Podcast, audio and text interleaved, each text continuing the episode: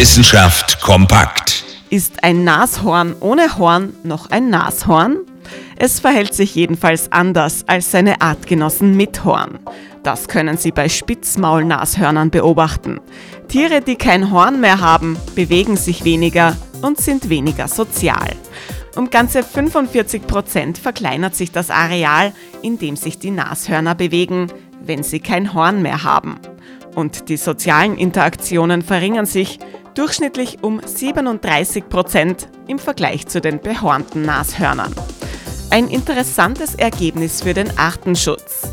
Immerhin werden den Nashörnern deswegen die Hörner abgenommen, weil sie dadurch vor Wilderei geschützt sind. Ein Nashornhorn erzielt am Schwarzmarkt Preise von bis zu 65.000 Dollar pro Kilogramm. Ohne Horn sind die Nashörner gleich viel weniger attraktiv.